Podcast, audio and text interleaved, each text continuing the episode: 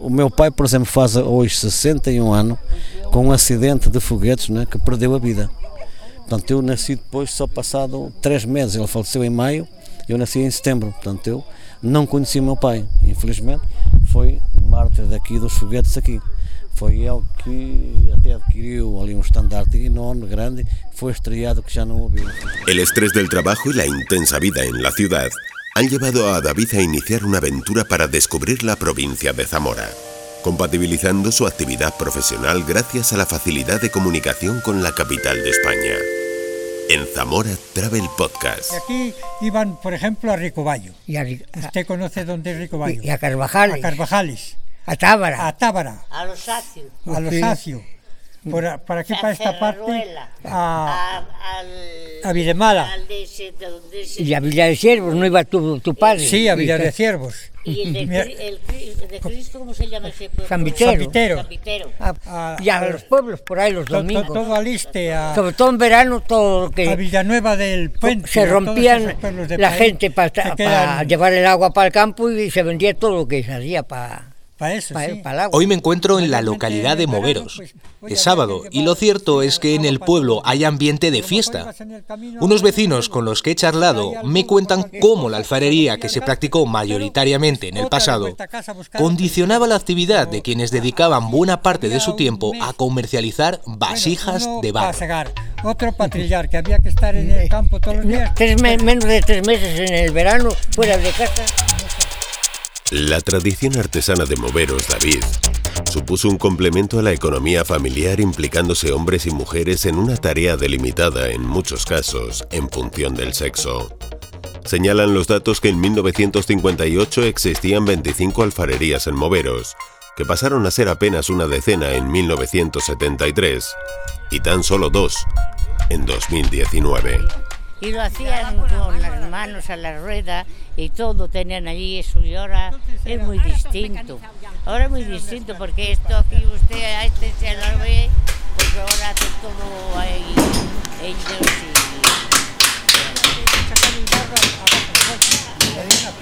La tradición alfarera está presente en un rincón de la tienda de Mari Carmen, al que le ha colgado el cartel de museo, y donde pueden contemplarse algunos cacharros que cumplieron, en otra época, la función para la que fueron fabricados. De mi madre y de alfarería, de mujeres alfareras de la época de mi madre también, ¿me entiendes? Hay de una pieza allí de Aurora, aquella de la barrila de dos asas, hay ese cántaro de Esperanza, tengo otra también de una tía que se llamaba Isabelita, y luego tengo de mi madre aquel barreño, un cántaro, aquella barrila de dos de la barrila segadera, también el barreño de hacer la matanza, bueno ya te lo dije, eh, un tostador de castañas y aquella tapa de la olla de la manteca y no sé si aquella criba también es de mi madre y no sé si alguna otra cosa, la cesta de. Hoy en día, la gran mayoría de las piezas que se realizan en los talleres de moveros son adquiridas como elementos decorativos, y aunque se trata de un trabajo artesanal, el torno eléctrico facilita mucho la tarea. Eh, la torneta que había era manual y había que estar de rodillas y darle con la mano. Normalmente donde había tornetas manuales éramos mujeres y donde había torneta que le daban con el pie eran hombres. Entonces aquí, como era torneta manual, era, era trabajo de mujeres y mientras no llegó el torno eléctrico no trabajó ningún hombre. Uy, to- todos los años. Desde que yo me acuerdo, desde que yo me acuerdo, pues no sé, de, de pequeñica que no sé lo que sería. Para para poder ir, ir. para ir porque era camino muerto, porque la carretera, y entonces hacía barro y llovía bastante y había veces que, que, oye, que se había agua en el camino y casi no se podía ni Tenía andar. que subir co- con tractores las mercancías pero- porque los coches no podían subir, se Ya de- con burros, con caballerías, venían de, gente de, de por ahí, de todo Aliste y, y de todo por ahí, con carros y, con todo. Y, había una hora para abrir la frontera. Estaba cerrada de un lado para el otro, decían dos horas de abrir la frontera para un lado y para el otro, y después cerrarla igual a lo mejor a las 6 de la tarde y ya, ya no estaban los, los, guardias de un lado y los del otro ya, a, a unos para un lado, otros para otro y no te dejaban. No, como libre ahora. Que, cuando pasamos a la comunidad europea esto ha sido distinto, todo, como, ir a una feria de España. Aquí... Nosotros íbamos con los cacharros el día de mañana allí y hubo dos años que los tuvimos que bajar, que los guardiñas que, son, que allí no los dejaban pasar y el que los compraba clandestinos se los rompían, que se le marchaba, se le venía el dinero para España, decían, y, y, ala. Ahora no es como ahora. Armaban unos montones de café ahí en la plaza que quitaban a la gente que los traía porque era contrabando, ahora es libre todo, es a gusto.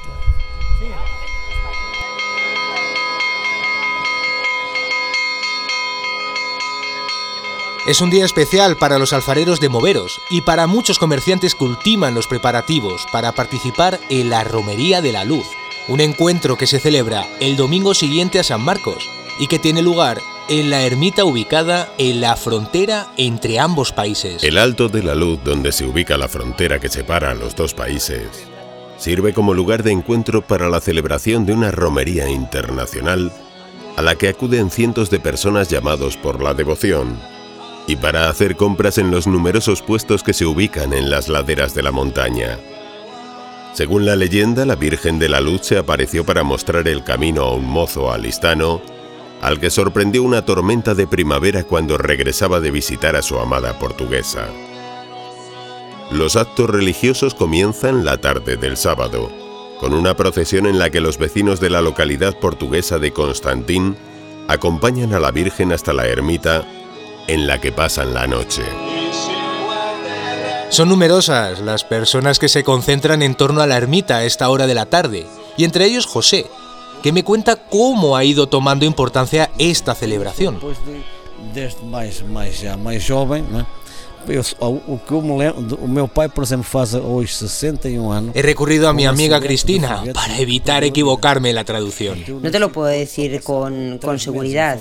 Eh, no recuerdo, los recuerdos de joven, pues, pues eh, son pocos. Pero, por ejemplo, hoy hace 61 años que mi padre murió en un accidente con unos petardos, unos, unos cohetes. Murió en mayo. Yo, yo nací en septiembre, infelizmente no lo conocí. Había comprado. Eh, en aquel momento había comprado un estandarte muy grande para la ocasión que, mira, pues eh, fue pena, pero no, no lo vio por lo que le, por lo que le pasó.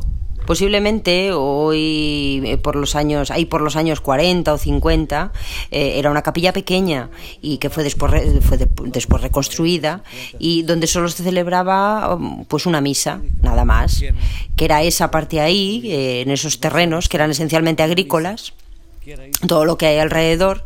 Luego los propietarios de Constantino eh, donaron más tarde otros terrenos mm, y, fue ahí después del 25 de abril en, el 75, que en ese año no se celebró por, debido al golpe de Estado.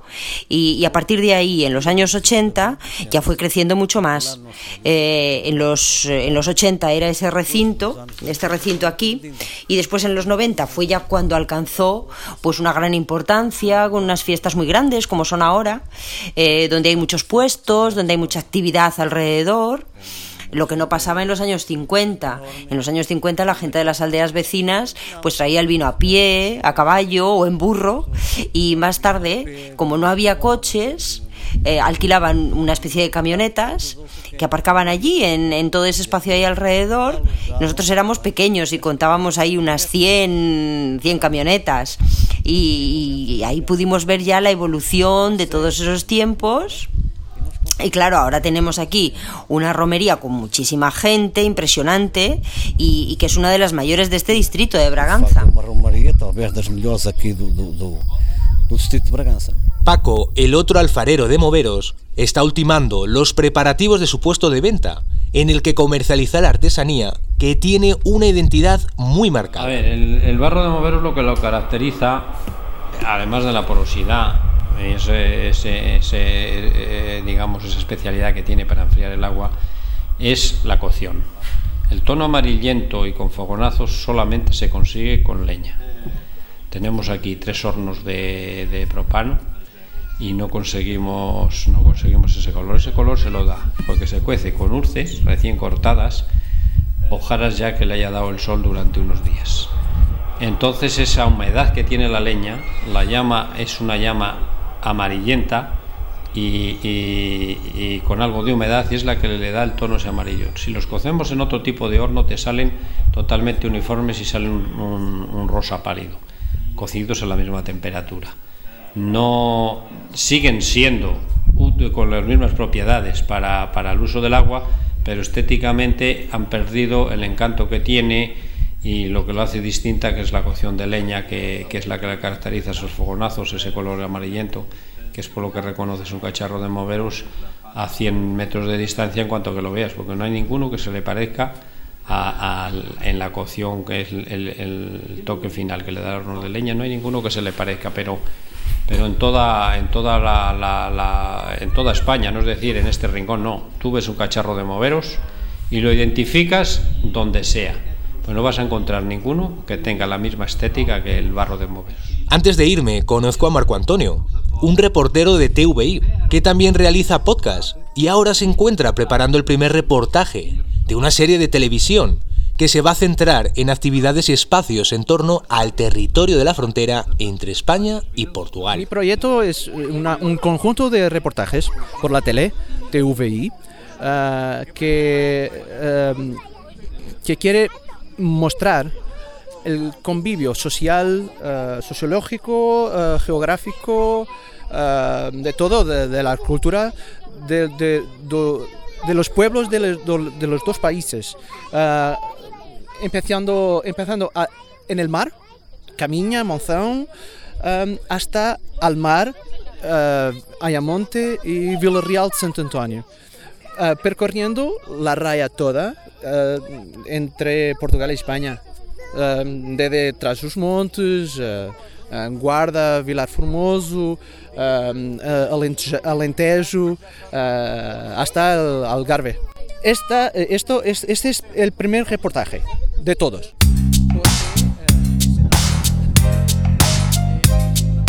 Continúo el camino, adentrándome en Portugal y cruzando las localidades de Ifanes y Paradela, hasta llegar a Castro de Alcañices, por donde regreso de nuevo a Zamora para acercarme a la presa de Castro. Este embalse marca el punto que separa Portugal y las comarcas de Aliste y Sayago, y fija el paso a los arribes del Duero como frontera hasta adentrarse definitivamente en Portugal en la provincia de Salamanca. Hay que señalar, David, que el poblado que permanece junto a la presa hoy abandonado podría convertirse en un lugar de ocio. En mi parada para observar el paisaje, en el punto en el que comienzan los arribes, me encuentro con Marcos, con quien me quedo charlando en una agradable tarde de primavera.